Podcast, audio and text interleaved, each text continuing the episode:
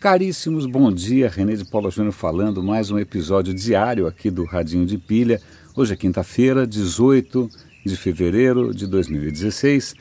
Devagarinho eu vou aprendendo algumas coisas, o que eu reaprendendo, na verdade, aqui no Radinho, porque fazia tanto tempo que eu acho que eu, que eu não, não fazia um trabalho diferente, parecido, que eu estava incorrendo em alguns erros meio básicos aqui, desde ajustes pequenos do telefone até uma, um, um cacuete horroroso que é o de respirar pelo nariz e fazer uma fungada horrorosa no ouvido de todo mundo. Ah, bom, prometo não fazer mais isso. Bom, é um dia momentoso de, sobre inúmeros né, aspectos. Você tem notícias hoje da Apple, isso, FBI, aquilo tal, mas eu não quero é, de maneira nenhuma competir ou concorrer ou chovendo molhado com relação a temas que já estão sendo abordados por aí, que já estão no topo do seu feed e tal. Acho que se, se o radinho tem algum papel, se o radinho tem alguma função, é justamente ampliar um pouco e complementar um pouco é, é a, a, visão que a gente tem de inovação e sair um pouco desse, dessa, dessas armadilhas mesmo, né? porque é, grande parte das empresas de tecnologia tem assessorias de, impre, de imprensa muito poderosas isso acaba dominando o noticiário de uma maneira meio massacrante. Né? De repente tem coisas muito legais por aí acontecendo que não tem assessoria de imprensa da Apple, da IBM, do Google, da Microsoft tal, ou das startups, ou seja, de quem for. Então, é, você certamente tem suas fontes mais capacitadas e mais é, equipadas do que eu para né, acompanhar o dia a dia. Então eu vou tentar chamar a atenção para aquilo que eu acho que a gente tem, de uma certa maneira, é, comido bola. Gostou do termo técnico? A questão é a seguinte: eu lembro que em 2011 eu participei do, da, de um curso na Singularity University lá na Califórnia. Acho que eu já mencionei isso aqui para vocês. É bem legal, é lá no campus da NASA, lá em Mountain View, perto do lado do Google. É experiência bárbara, tá? mas eu fui com aquela arrogância de quem é um cara de digital, falar, ah, já sei tudo. Mas na real, é, contrariando o que, o que você talvez veja no seu feed, nos eventos, Campus Party, o Pix, Content, não sei o que lá, na boa, digital tem coisa mais importante acontecendo. Né? A gente não vai resolver o mundo necessariamente com uma app. Né? Não vai ser mais uma, um, um Instagram melhorado que vai transformar o mundo, porque tem outras coisas acontecendo. E o que eu quero fazer hoje, eu vou dar link para várias coisas diferentes, que são várias áreas é, de inovação, mas ligadas à questão de saúde, ligadas à questão de entendimento de como funciona o nosso corpo, como funciona a nossa biologia.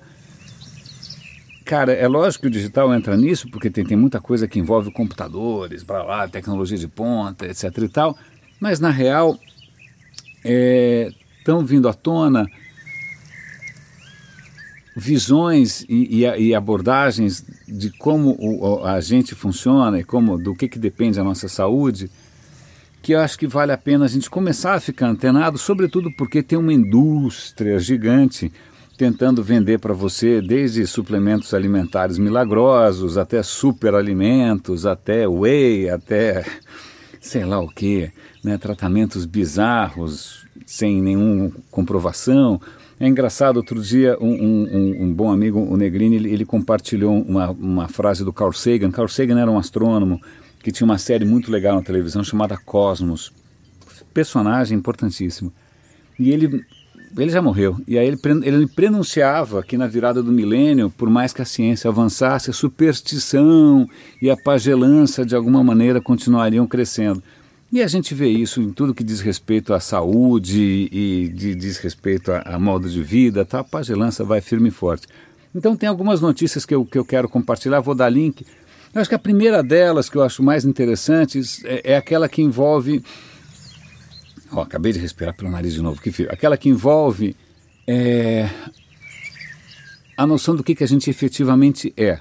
Eu não sei se você essa é uma informação que você vai achar muito é, positiva, mas para cada célula do seu corpo você leva de carona 10 bactérias. 10. Isso significa que do seu corpício, né, da sua, né, da sua, da, né, do que a gente considera a gente mesmo, só 10% é você.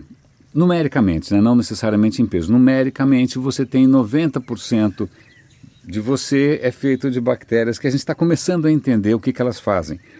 E aí tem inúmeras pistas de que o, o, elas têm uma simbiose, uma relação bastante interessante, bastante positiva com o nosso corpo. A nossa saúde afetiva pode de depender disso, a nossa saúde emocional pode depender disso, a nossa saúde física, a questão da obesidade pode depender disso, tanto que existe já gente pesquisando o transplante das, das bactérias ali do, do, do, intestino, não vou entrar em detalhes porque não é muito poético, mas porque existem pessoas que têm lá uma flora, né, o que eles chamam de microbioma, bacana, isso, microbioma, que são as bactérias corretas para que você tenha um corpo saudável. Né? Outras pessoas que não têm essa mesma turminha legal elas vão ter obesidade, elas vão ter alergias, elas vão ter uma depressão.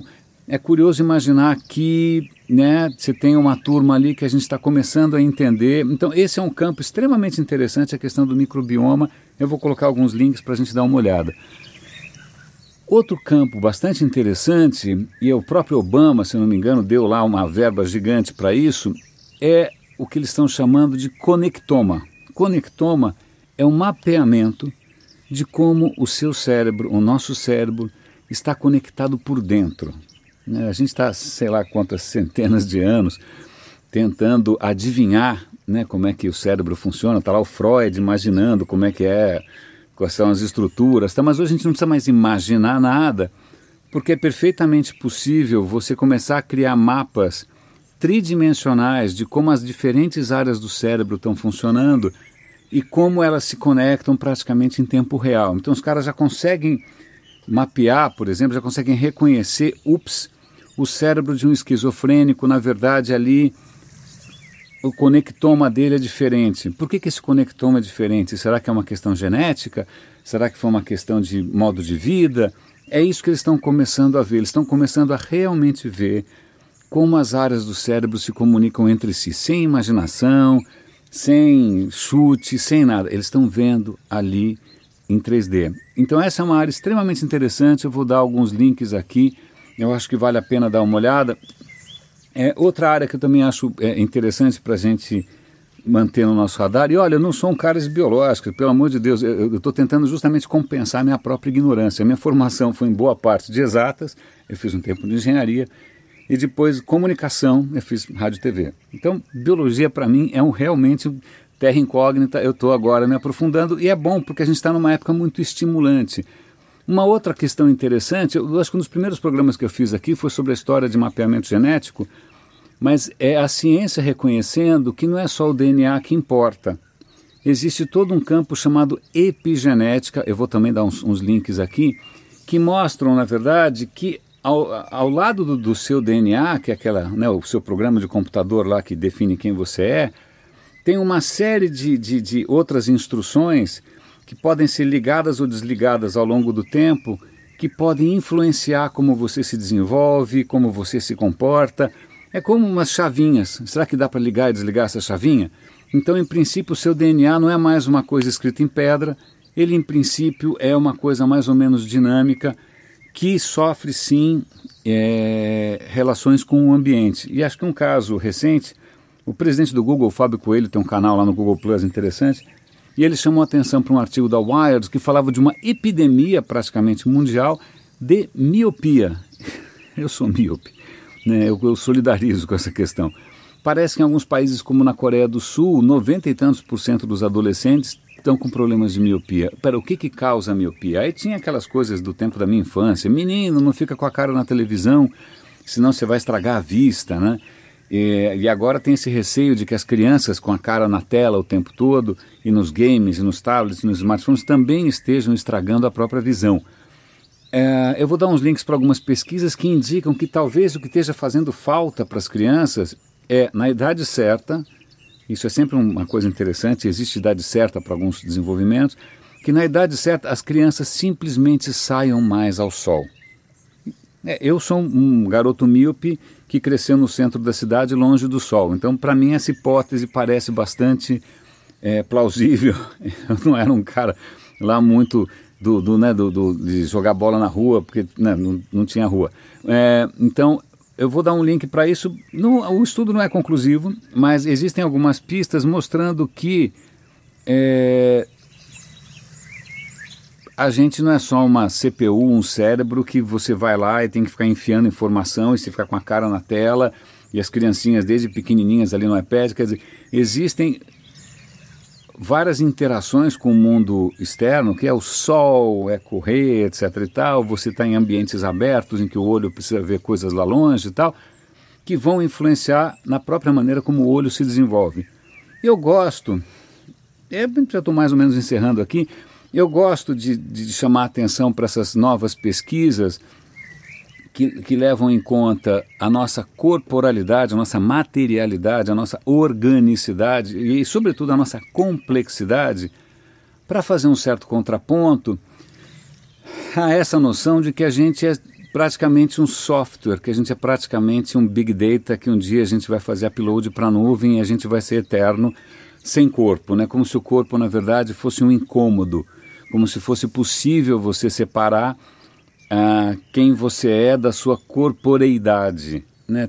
Tudo hoje indica que não dá para separar. Não dá para separar o seu estado de espírito, a sua disposição, a sua criatividade, etc. Então, pode estar dependendo, inclusive, dos nossos hóspedes é, muito bem-vindos, que são as bactérias na sua barriga.